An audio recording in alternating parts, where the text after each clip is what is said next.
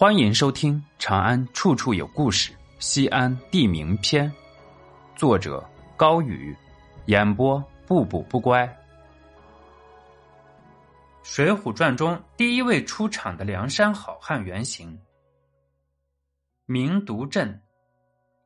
传说金朝时期，西安城南地下突然冒出一股清泉，一头金色的小牛从泉眼中跑出来，四处奔跑。老百姓大为惊讶，从此以后，家家户户生活富足。一位云游的喇嘛听说此事，便来到这里，日日潜伏，最后将金牛捉走，不知所踪。今天的西安市长明区明独街道，自古便是咸宁县八大镇之一。其名字来源众说纷纭，除了金牛致富的故事外，当地还有一种说法。相传有一牛犊不慎掉入泉中，母牛异常惊慌，哀嚎不已。没想到几天后，牛犊不知何故又从泉水中跳了出来，母子团聚。由此故事，当地被称为明犊镇。《水浒传》的故事家喻户晓，讲述的是北宋末年以宋江为首的一百零八位梁山好汉劫富济贫的故事。但在真实历史中，宋江起义的规模很小。后期投靠朝廷，朝廷派他及其部队攻打其他起义军。宋江战死后，他手下有一员将领叫做史兵，是小说中九纹龙的原型，也是《水浒》中第一个出场的梁山好汉。史兵在陕西发动起义，占领陕西略阳，并自称为皇帝，率军南下攻打四川时，在剑门关遭遇重创，又返回陕西，直取西安。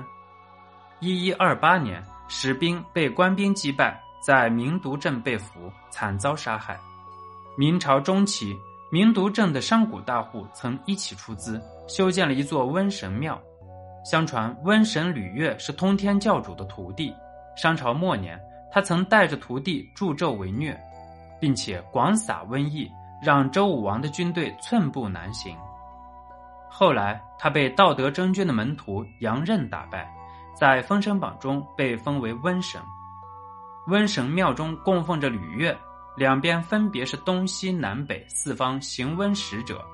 瘟神庙前还有古泉流过，人们称其为金牛泉。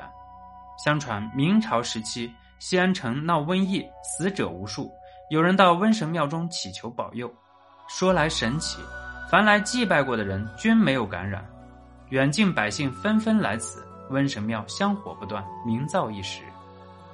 一九九四年六月六日上午，西北航空公司一架飞机执行西安至广州的航空任务时，飞机由西安咸阳机场起飞。